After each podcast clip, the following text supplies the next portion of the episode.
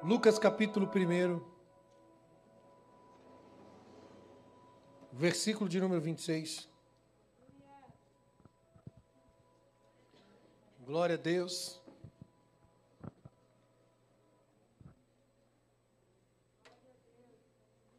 Feliz Dia das Mães para todas as mães. Só que Dia das Mães é todo dia, né? Glória a Deus.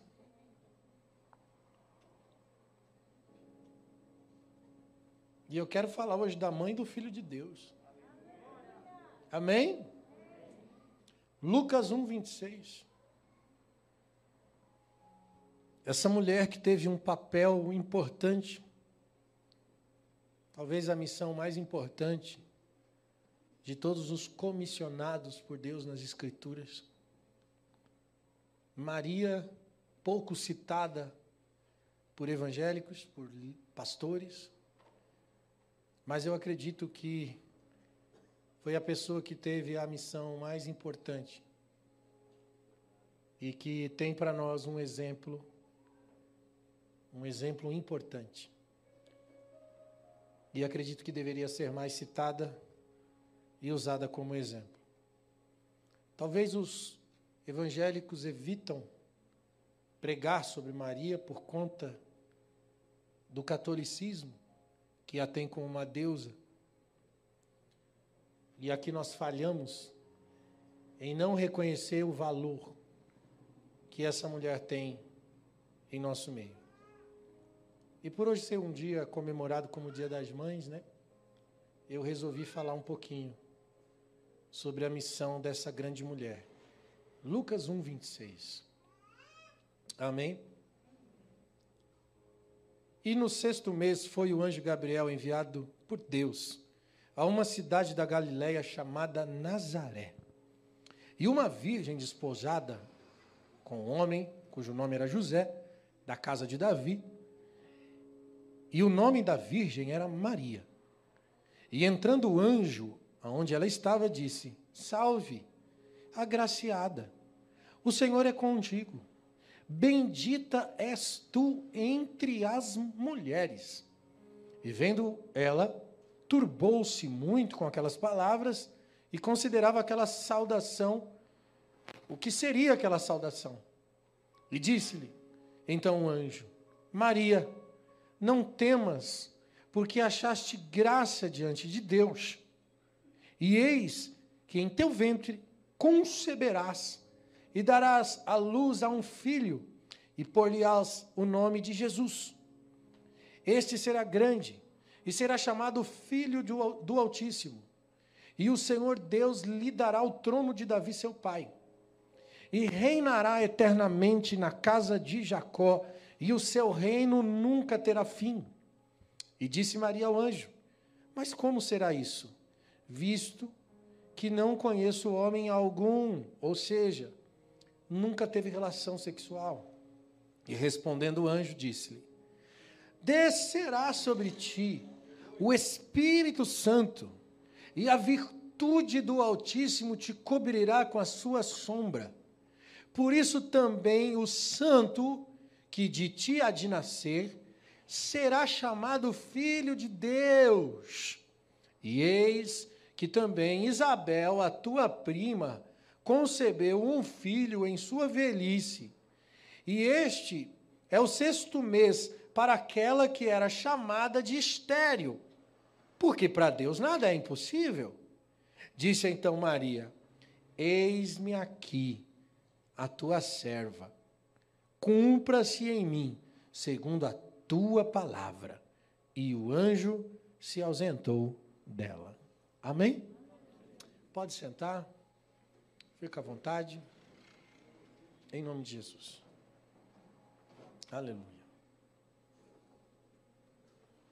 Você percebe aqui a importância da missão na vida de Maria? É claro que não podemos endeusar Maria. Maria era uma pessoa comum como eu e você, um ser humano que nasceu de um ventre e de uma relação sexual, e que portava, como eu e você, a natureza do pecado, embora era uma mulher santa por ser devota, por ser uma pessoa religiosa, por ser uma pessoa de coração puro, alguém que tinha uma inclinação diante de Deus, e nós sabemos, em toda a história sempre houve pessoas íntimas de Deus, pessoas que se destacavam por ter um coração específico, um coração rendido, um coração entregue, e esta era Maria. Maria era uma mulher diferenciada, como muitos homens de Deus e mulheres de Deus nas Escrituras Sagradas, que foram chamados de amigos de Deus por serem pessoas sensíveis a Deus. Maria era sensível a Deus. E nós olhamos para as Escrituras e vemos que Maria sempre esteve nos centros religiosos. Maria era uma pessoa que tinha uma vida devocional. Como eu disse, os católicos a endeusa, os evangélicos não a valorizam. Mas eu vejo o anjo aqui exaltando Maria. E a palavra do anjo é: Bendito, bendita és tu entre as mulheres. É uma exaltação, você é diferente de todas as mulheres. E esta saudação assusta Maria, porque ela pergunta: que, que saudação é essa? É como se ela dissesse: Eu não mereço nada disso. É como se ela pensasse: Eu acho que há algum engano aqui, eu não sou melhor do que ninguém. Eu não sou bendita entre as mulheres. Como assim? Então ela acha estranho. Porque ela ainda não se vê no propósito de Deus. Ela ainda não enxergou o seu lugar de chamado. Aqui é um momento onde está havendo a comunicação desse chamamento de Deus para a vida dela. Irmãos, Deus vê coisas em você que você não consegue ver, essa é a verdade. Por isso que, por exemplo, quando Deus chama Gideão, Gideão estava malhando trigo no lagar. Lagar é lugar de malhar trigo? Lagar é lugar de pisar uvas. Mas por que, que esse cara estava malhando trigo num lugar errado? Quando nós observamos o contexto histórico, nós percebemos que é, os midianitas escravizavam aquele povo. E eles tinham que trabalhar em uma zona diferenciada, escondido, para conseguir guardar comida e poder se alimentar, para não passar fome. Porque quando os midianitas passavam, levava comida e o povo passava fome. Eles eram escravizados. Eles não pagavam tributo, eles perdiam tudo para os midianitas. E lá está Gideão, trabalhando com medo, escondido. E de repente o anjo vem e diz: varão valoroso, varão valente eu sou contigo. E vai nessa tua força. Aí eu pergunto para você: a realidade daquele momento é uma realidade de, do que o anjo falou para Gideão? Ele é valente? Ele é corajoso? Ele tem força? É nessa força que Deus realmente queria que ele fosse? A questão é que Deus não vê o que você é agora, Deus vê aquilo que Ele determinou para você. Quando Ele chama você, Ele não chama pelo que você é, Ele chama pelo que Ele determinou sobre o que você será. Amém? Por isso Ele diz: varão valoroso, valente, eu sou contigo. Porque Ele tem um projeto de Deus, Ele tem um plano para você. E Ele faz o fim desde o começo. E como Deus está no Kairos e ele vê o fim desde o começo, ele já chama você pelo propósito do fim. Amém? Então, você que se sente inadequado, você só precisa entender o seu lugar de propósito no reino, para que você possa se alinhar com a vontade soberana de Deus para você. Vamos olhar para Maria. Por que, que ela é escolhida?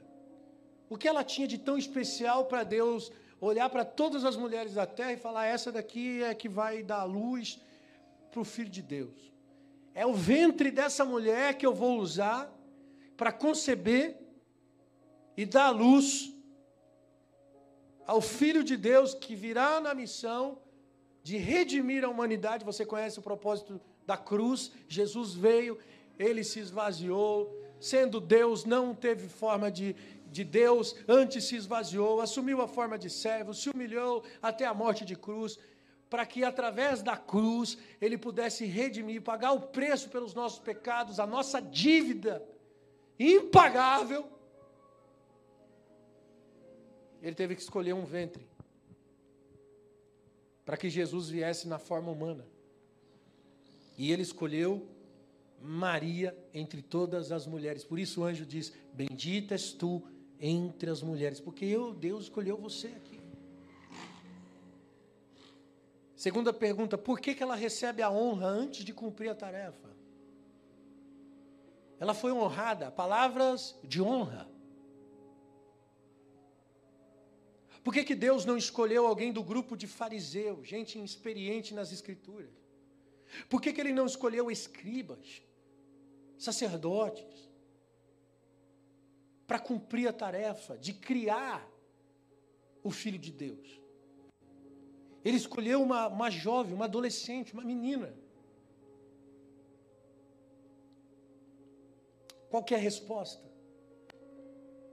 Porque Deus vê o coração. Deus não vê o teu conhecimento. Deus vê o teu, o teu coração. Por isso ele escolhe uma adolescente virgem, que não iria se misturar com o sistema, uma pessoa simples, de Nazaré, a cidade desprezada,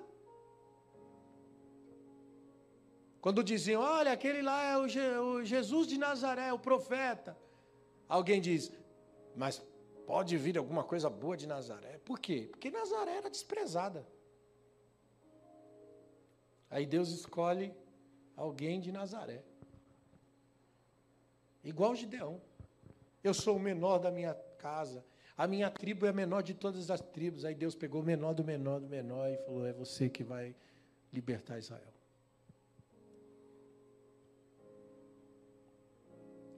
Um coração simples é um coração sensível à pureza. A simplicidade nos torna mais puros. Sim ou não? Pureza está na simplicidade.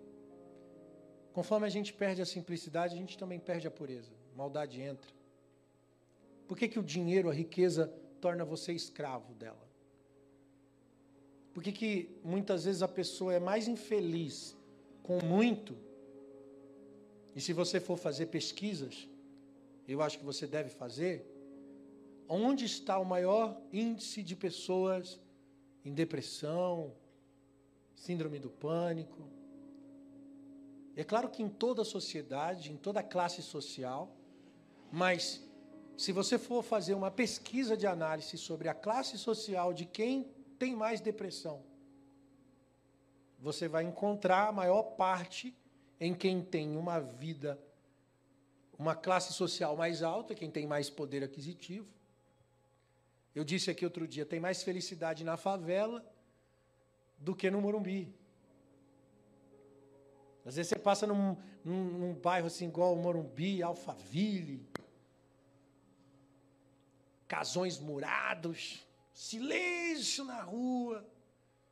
E às vezes as pessoas enclausuradas, tristes, infelizes, com dinheiro no banco, com conforto, carro novo na garagem, mas nada disso pode impedir a angústia, o medo, a tristeza. E às vezes você passa por uma periferia Aí você vê a rua lotada, até é ruim de passar com carro, né? Você tem que ir devagar e cuidado com os manos, que os caras é bravo. Não dá para buzinar. É ou não é? Mas a rua lotada.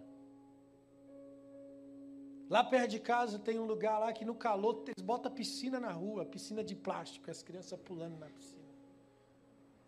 Os caras botam cadeira na calçada, assim, a calçada lotada, você fala assim, mano, olha aí, felicidade. E aí eu digo para você: Onde há mais acesso para Deus?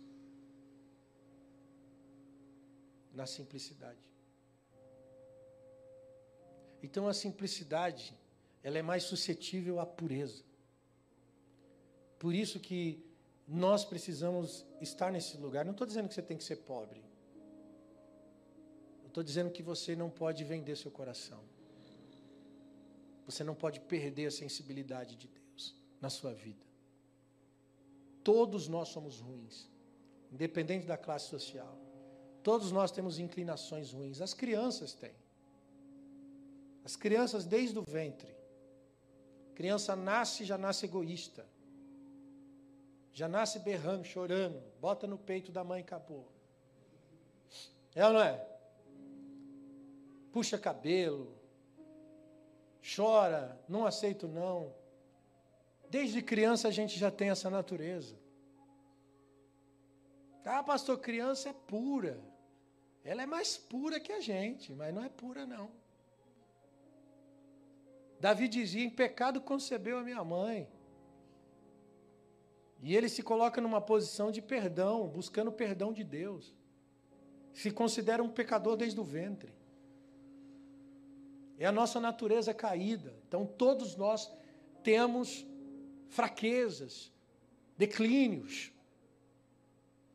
instintos ruins.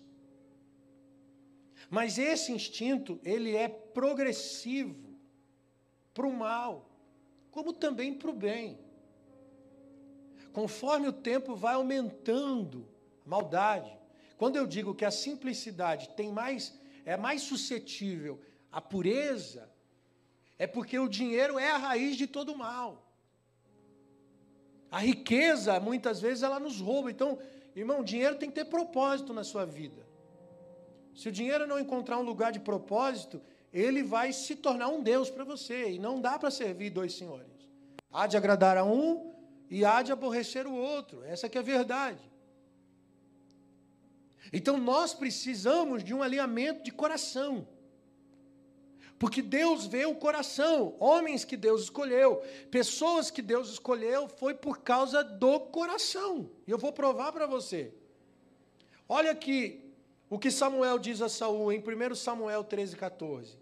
Deus tinha rejeitado Saul por causa da, da obstinação do coração dele. E olha o que Deus diz: Porém, agora não subsistirá o teu reino. 1 Samuel 13, 14.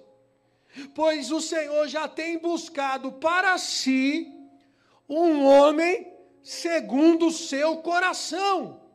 E já tem ordenado esse homem para que seja capitão do seu povo. Portanto, você, Saul, não guardou o que o Senhor ordenou. Então você percebe Deus falando através da boca do profeta para alguém que estava desalinhado.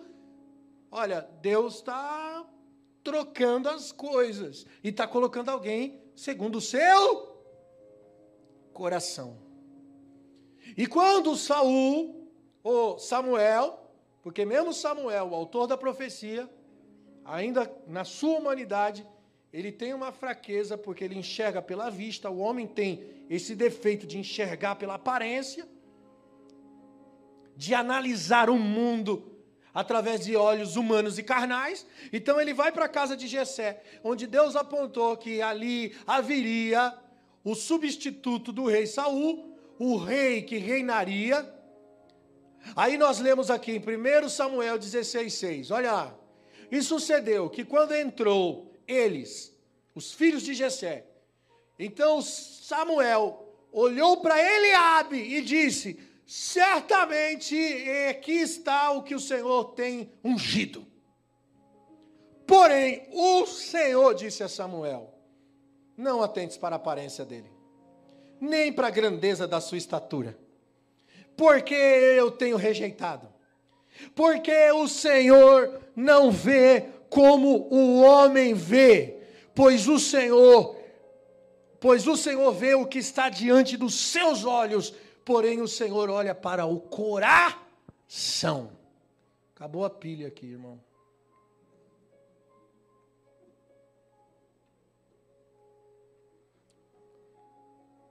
Olha aqui. Provérbios 4, 23. Filho meu, sobre tudo que se deve guardar, o que, que tem que guardar? Sobre tudo que se deve guardar, guarde o seu. Por quê? Porque do coração procedem as fontes da vida.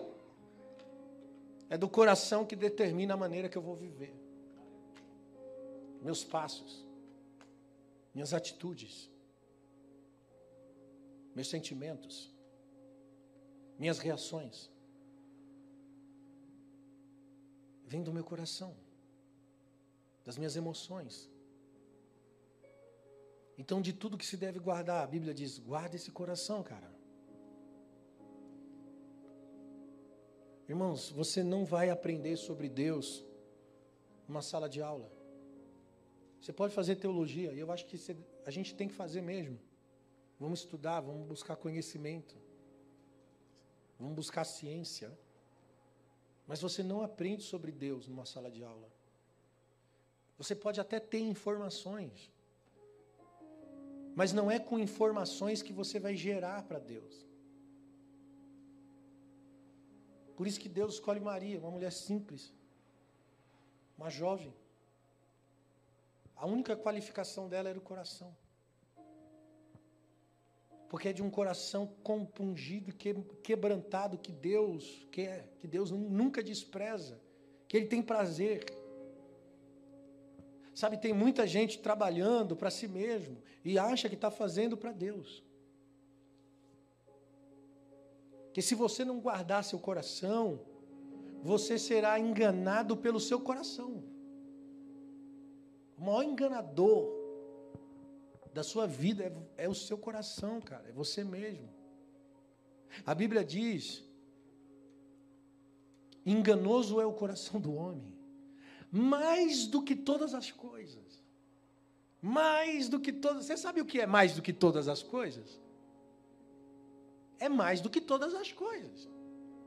Então, se você tem que desconfiar de alguma coisa, desconfie do coração. Amém, irmão? Sim ou não? Por isso que paixão é um estado de demência. E isso é considerado, segundo a psiquiatria, a ciência do cérebro, né? Neurociência. Neurociência diz que paixão é um estado de demência.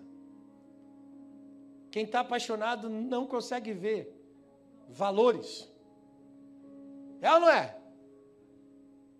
Quem é pai e mãe sabe que você viu o filho, começa num relacionamento, você fala, ih, rapaz, isso aí vai dar ruim. Pai e mãe que consegue ver de fora, gente que gosta, e fala assim, não é para você, isso aí sai fora. Só que a, a hora, o momento da demência, não tem jeito. O cara não vê o que é e o que não é. Não vê o que é bom, o que é, o que é ruim. E aí tem que quebrar a cara. Sofrer, perder. Para dizer, pô, é, estava certo mesmo. Por que, que eu não ouvi? Por que, que eu tive que passar por tudo isso? Porque você estava demente. Entende, irmãos? E quando a gente fala de mente, a gente fala de coração, porque não é o órgão, não é o coração que bate no peito, de fato. Isso é um símbolo. É uma forma de dizer, porque o coração é a fonte da vida. O coração parou, a vida parou. Entendeu? É um, é, são, é um órgão letal, que não pode ser ferido, senão morre. Então o coração fala da fonte da vida. Quando a Bíblia se refere a coração, para falar guarde o seu coração, está falando aqui, ó, dos pensamentos, sentimentos, emoções. Está em Deus, está conectado em Deus, nos dá lucidez para enxergar o mundo ao nosso redor, ter uma visão de 360 graus da vida de forma consciente, cautelosa, sem demência. Enxergar os valores reais e ser tido como uma pessoa inteligente. Não, esse cara é inteligente, sabe o que, toma as decisões certas. Porque tem uma coisa chamada autocontrole e o fruto do espírito, que também chamamos de domínio próprio, nos dá essa capacidade. Porque domínio próprio é um fruto do espírito que revela alguém íntimo de Deus, que tem em Deus valores superiores a qualquer outro tipo de valor e se o meu coração está em Deus, se pertence a Deus, ele não é enganado por qualquer outra coisa. Então eu não tenho paixão mais. Eu contei uma, numa pregação, muitos anos atrás, a historinha que é engraçada. Rapaz estava apaixonado pela moça da igreja, só que ele não era da igreja. E ele queria namorar ela, e ele chegava nela e dizia: Olha, eu quero namorar você e tal. E ele fala, a moça crente fala: Não, não posso, porque você ainda não serve a Deus. Você tem que aceitar Jesus primeiro. E aí ele falou: ah, então eu vou aceitar Jesus. Você vai namorar comigo? Então vamos para a igreja. Foi para a igreja. Na hora do apelo, ele foi lá na frente: eu, eu quero aceitar Jesus. Aceitou Jesus. No final do culto, procura a moça e fala: E aí? Agora você aceita? Ela disse assim: Não, eu tenho que orar primeiro, né, irmão? Tem que buscar a confirmação de Deus, calma. Né? Eu vou orar. Se Deus confirmar, você se batizar, né? Tá faltando batizar. Aí falou: Não, então eu vou me batizar. Marcou o batismo. O rapaz desce as águas do batismo, procura a moça, fala assim: E agora? E a moça diz assim: Não, tem que orar a Deus ainda, calma. Ó, você aceitou Jesus, se batizou, mas você ainda não foi batizado com o Espírito Santo, né? Então vou orar a Deus ainda para ver se é de Deus. Ele falou: Não, então eu quero ser batizado com o Espírito Santo, é o que está faltando? Como que eu faço? Vamos para a vigília. Então vamos, na vigília. A vigília é bom para batizar com o Espírito Santo. Então vamos. Aí o rapaz foi lá na vigília e falou: Como que eu faço? Aí você vai lá e, né, e pede para Jesus te batizar. Aí ele foi lá na frente: Jesus batiza. Batiza, batiza, batiza, batiza, batiza, e pai, não é que Jesus batizou? E o menino começou a falar em línguas. E a menina olhou, os olhinhos dela brilhou. E ela falou: É de Deus. Uau! Acabou o culto. Ela esperou que ele viesse e não foi. Aí ela que foi. Então, eu aceito. E ele falou: Só que agora eu vou orar. para ver se é de Deus.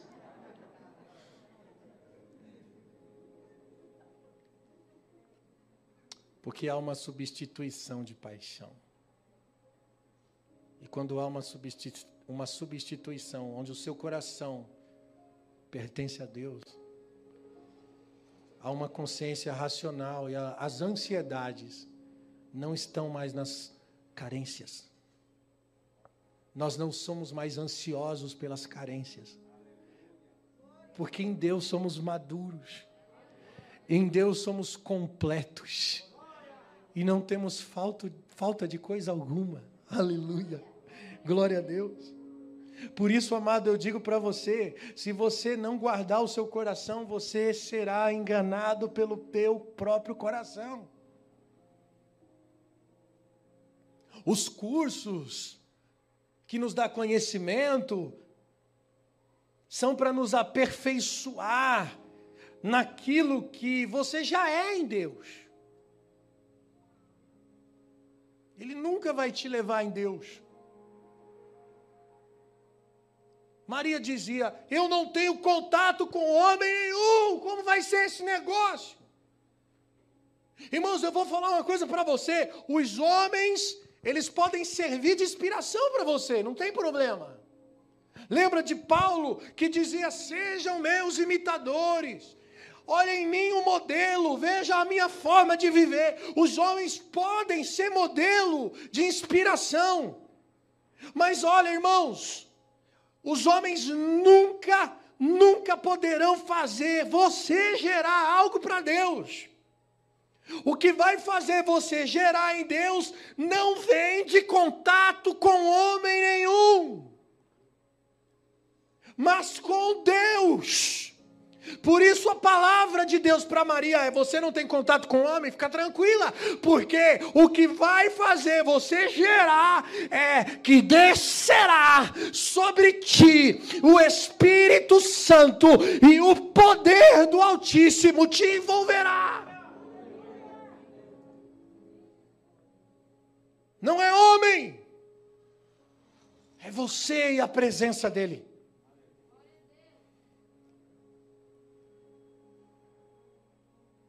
Quando a Bíblia diz em Salmo 127, 3, que os filhos são herança do Senhor e você verá o fruto do seu galardão. Aqui, aqui não é só filhos naturais, mas é tudo que você promove com a vida. Nós podemos gerar para Deus em todos os ambientes relacionais. Paulo dizia: Eu vos gerei no Evangelho, filhinhos nós geramos pessoas uma vida de, de Deus em nós.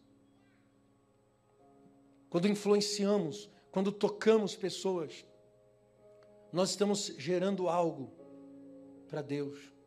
Por isso que a Bíblia diz: Cristo em você é a esperança da glória, a esperança de uma geração caída, a esperança de um mundo é, promíscuo, a esperança de um mundo negativo, de uma natureza corrompida, é olhar para você e ver Jesus em você. É assim que geramos para Deus. Aleluia.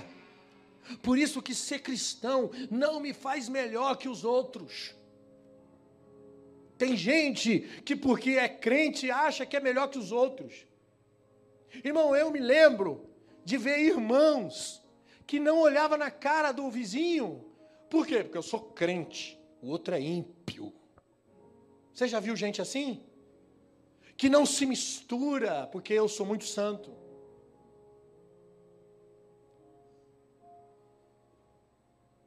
Ser crente não me faz melhor que o outro. Ser cristão me faz mais responsável. Irmão, eu sou responsável pelo outro. Mais um motivo. para servir quem está lá fora, porque é minha responsabilidade. Entende isso? A missão de Deus na sua vida não tem a ver com seu umbigo, não tem a ver com seus sonhos pessoais, desejos e vontades. A gente não foi criado para isso. Por isso que Deus pede o seu coração. A única coisa que Deus pede: dá-me o teu coração. Deus não pede outra coisa. Aliás, não tem outra coisa que ele não tenha. Deus tem tudo. Por isso, Davi, quando vai oferecer sacrifício, ele diz: O que darei ao meu Deus por todos os benefícios que ele tem feito? Ele está fazendo uma pergunta. Já, já, você já tentou dar presente para alguém que tem tudo? Você fala: O que eu vou dar para esse cara? Ele tem tudo. Davi estava pensando: o que eu vou dar para Deus se ele tem, ele tem tudo? Imagina só. Ele faz dos céus uma cortina. Ele põe sobre as águas os vigamentos. Ele faz da terra esse cabelo dos seus pés. Ageu diz que ele é dono do ouro e da prata. O que, que eu vou dar para esse Deus que tem tudo? A única coisa que ele não tem. Por que, que ele não tem? porque a natureza do pecado separou o teu coração dele. O pecado faz separação entre vós e o vosso Deus. E todos nós fomos vendidos sobre o pecado. Deus não tem mais o coração. Por isso ele diz: Dá-me, filho, dá-me o teu coração. É a única coisa que Deus pede. E quando você dá o coração para Deus, você volta ao plano original que a gente sempre pregou aqui para vocês: o pertencimento. O governo de Deus sobre a sua vida. Então não tem mais sonho pessoal, não tem mais vontade própria. Tenha um alinhamento com a voz de Deus. E você começa a entender que todas as coisas estão ligadas a uma única coisa. Física quântica. Está tudo conectado. Isso é uma realidade.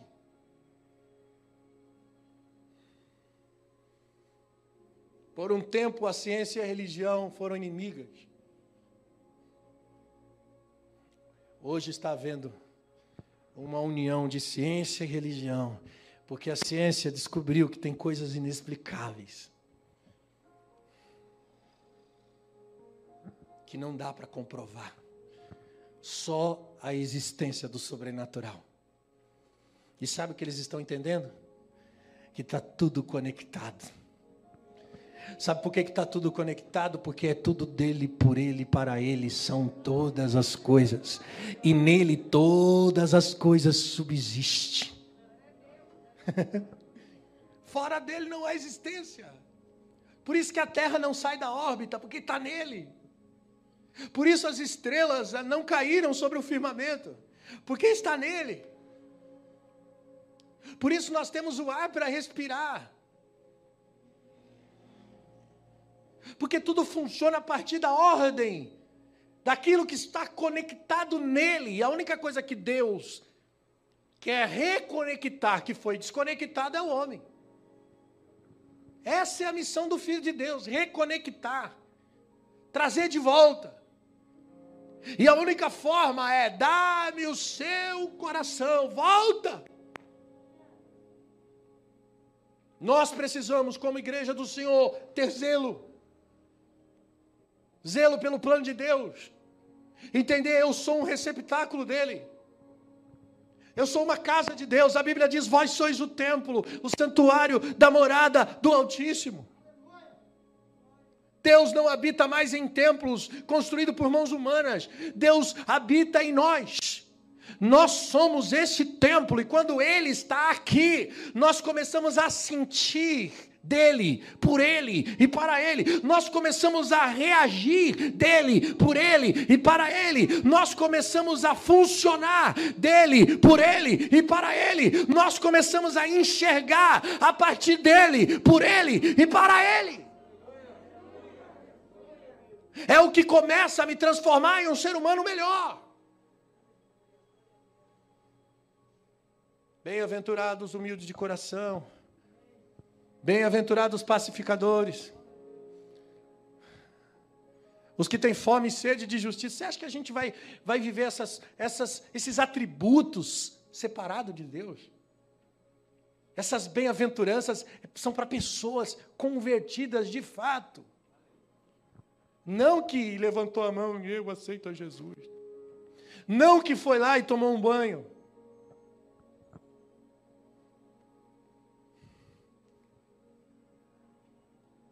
Mas que recebeu o repouso, a descida do Espírito Santo.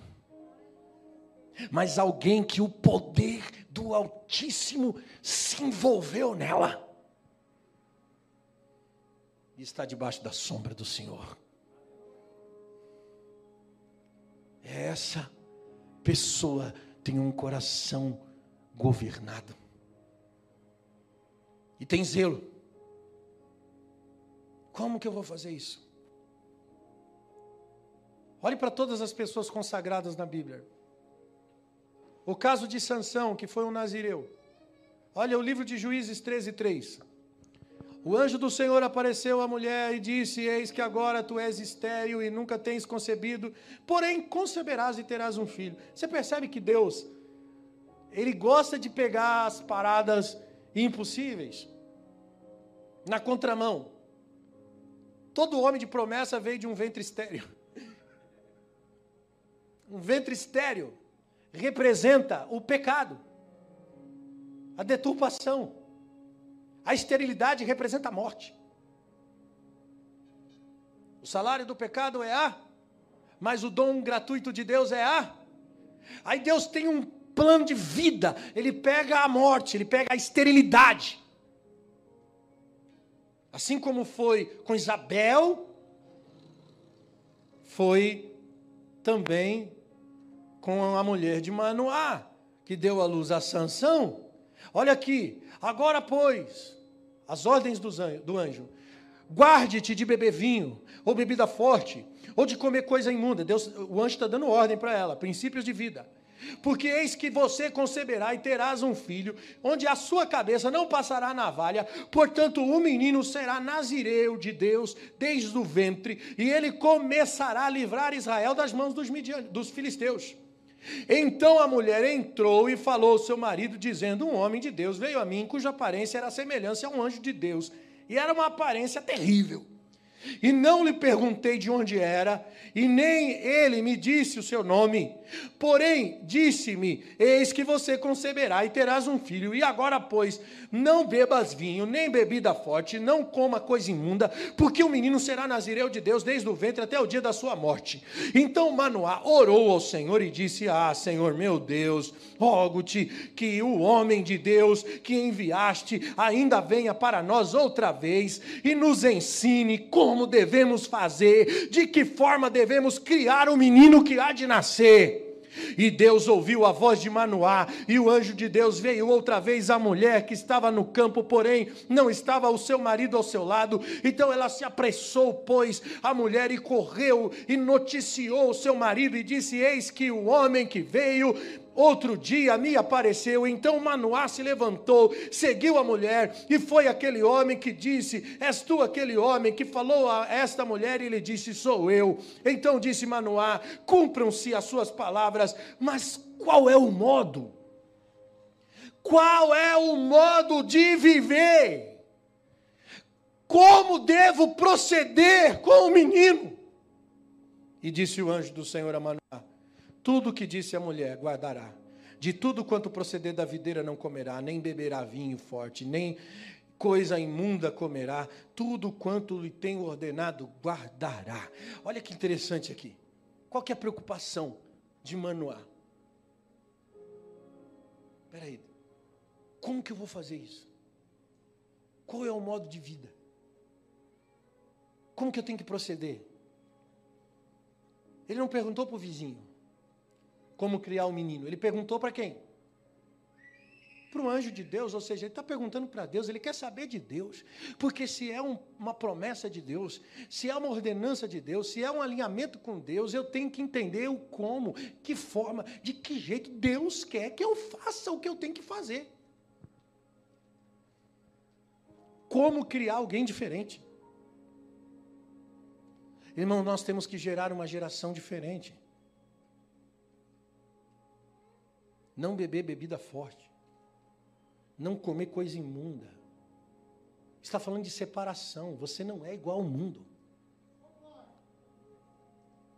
Você não é igual a todo mundo. Não é normal. Não caia na cultura. Não caia na cultura do mundo, pelo amor de Deus. A igreja evangélica desses, desses dias tem entrado na cultura do mundo. Tem lugar que não se pode pregar uma palavra de exortação, de correção, porque não? Porque vai agredir as pessoas. A gente tem que falar coisas agradáveis. Receba a vitória. Viva os teus projetos. Qual que é teu sonho? Deus vai te dar. Tem que agradar. Aí a igreja está socializada com a cultura do mundo.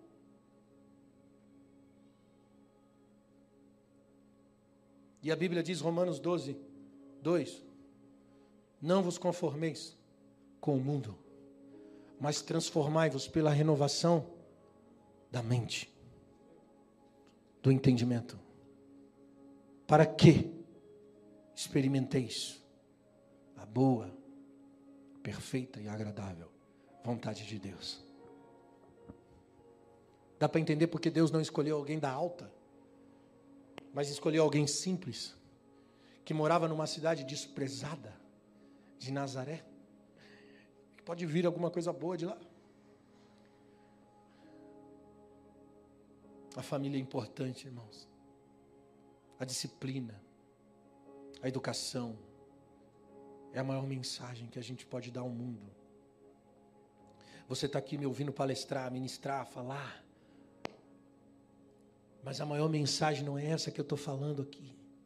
Isso aqui pode te dar consciência, entendimento. Mas a verdade é que o mundo precisa de demonstração do Evangelho. O mundo não precisa de boas mensagens, o mundo precisa de demonstração do Evangelho. Isso precisa ser assistido.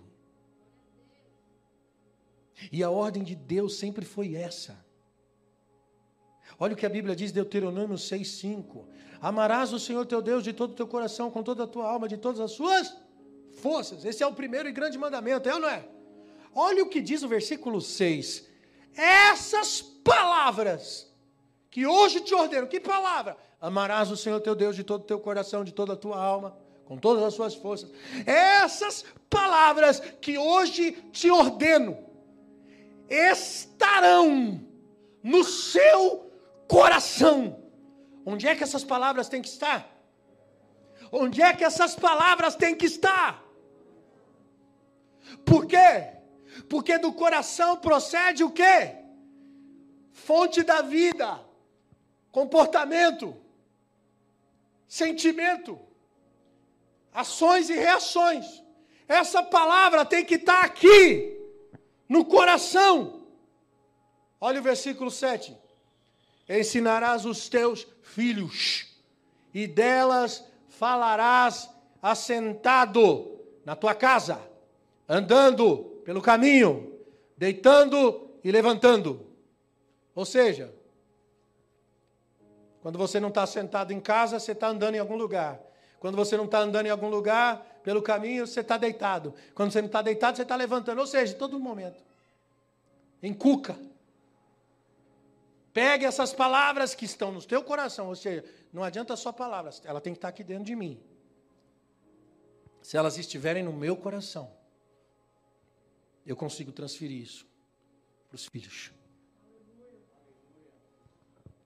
Aqui, irmãos, nós já percebemos que o princípio de família é o maior ministério. Eu vou falar uma coisa forte aqui que talvez vai pesar um pouquinho na consciência. Eu sei que muita gente aqui tem filhos problemáticos. Você diz assim: meu filho não tem jeito. Já viu aquela mãe ou aquele pai que diz: Eu não sei onde eu errei. Hum? Eu vou dizer uma coisa: se o ramo é ruim, em algum lugar a raiz é ruim. Se os teus filhos são ruins, em algum lugar você, como família, foi ruim. Mas Deus pode fazer através de você o que você não pôde fazer a vida inteira, ainda há tempo. Eu vou repetir: Deus pode fazer através de você o que você não pôde fazer a vida inteira. A gente só precisa reconhecer. A gente só precisa enxergar. Parar de culpabilizar o outro. E olhar para dentro de si mesmo. Olha o versículo 8. E também atarás por sinal na tua mão, e serão como frontais entre os teus olhos, e escreverá nos umbrais da sua casa e das suas portas. Irmão, isso aqui é o tesouro de Deus, a família. A família é o tesouro de Deus que nós precisamos cuidar. E como é difícil viver em relacionamento, é ou não é? Eu sou pastor, irmão, a gente sabe o que é isso. É gente com problema o tempo inteiro. Gente com sofrimento o tempo inteiro. Gente com, com treta o tempo inteiro. Casamento em treta o tempo inteiro. No começo, a, a paixão da demência é aquela coisa, né? Todo mundo é bom demente. Ninguém vê os, os contras, só vê o, a parte boa. É ou não é?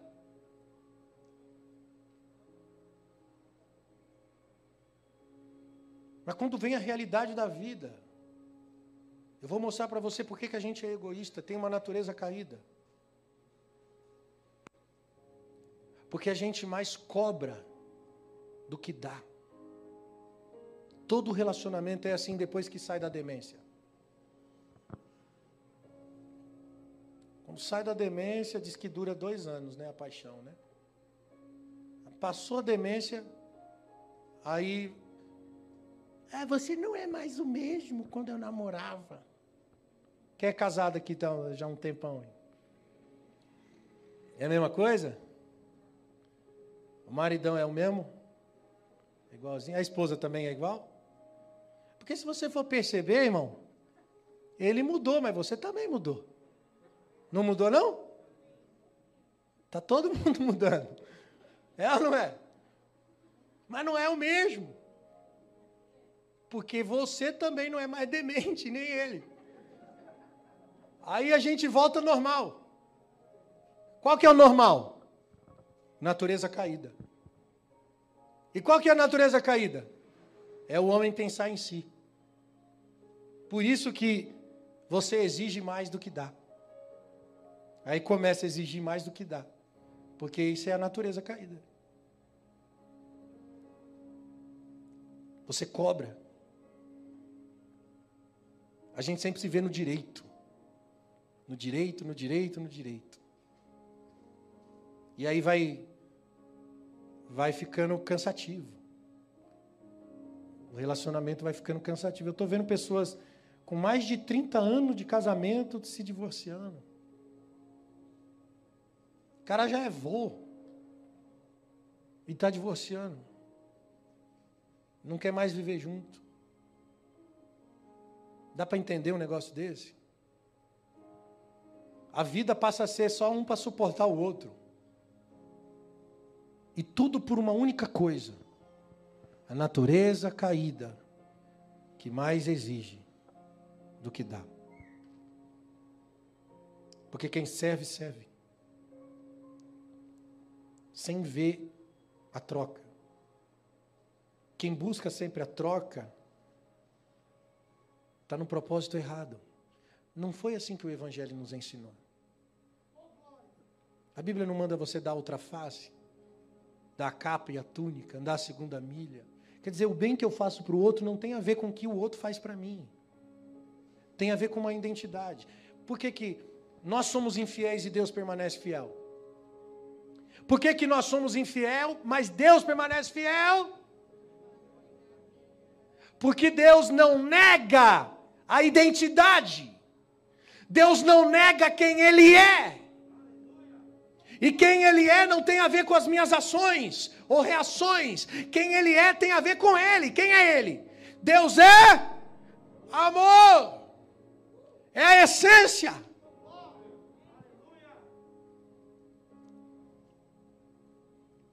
E aí, como é que eu venço a barra pesada de um casamento? Entregando o coração para Deus. Ele governa você. E aí você começa a parar de exigir e começa a dar. Você começa a se ver como devedor. Quem deve é você. Você esquece o saldo, você não tem o saldo, eu tenho dívida. E aí você se submete ao serviço. Aquilo você chama de engolir sapo. De suportar. Tem a ver com o que Cristo fez naquela cruz, cara. Por mim e por você. Sabe por quê? Porque o coração dele era do Pai. Porque ele estava rendido. Porque não tem a ver com ele, tem a ver com o universo, tem a ver com todas as coisas conectadas. Tem a ver com um propósito eterno. Não tem ofensa porque não tem individualidade, por isso não tem ofensa, porque não tem individualidade, o que tem é coletividade propósito único. Isso me coloca em uma aliança, onde tem a ver com os meus filhos, tem a ver com a próxima geração, com a educação e o legado que eu vou deixar para quem virá por causa de algo que eu estou gerando. Aleluia! Casamento é uma bênção.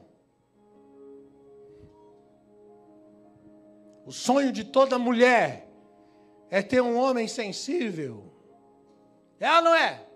Mas eu queria um homem sensível, um homem compreensível, um homem delicado e 100% dedicado. Sabe qual é a realidade? esse homem não existe. E se ele existe, não é homem. Não é homem, cuidado. E sabe qual é o sonho de todo homem? É ter uma mulher que quando ele chega em casa, que ele abre a porta assim, ela pula no colo dele e diz: Meu macho. E ele pode dizer assim: Calma, mulher. E ele diz: Calma, não. Calma, nada. Venha, meu macho. Só que essa mulher também não existe, macho.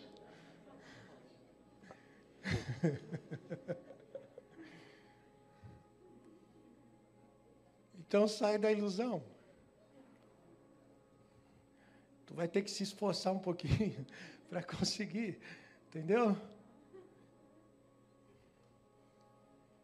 É a lei da reciprocidade.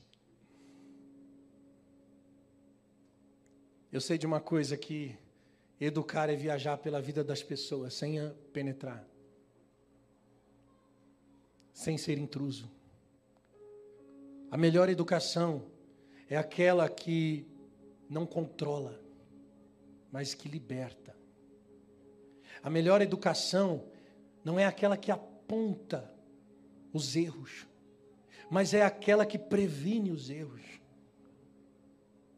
O melhor educador não é o que corrige o comportamento, mas é o que ajuda a refletir não é o que desiste facilmente, mas o que começa sempre de novo, e não importa quantos perrengues, quantos erros, vamos começar de novo.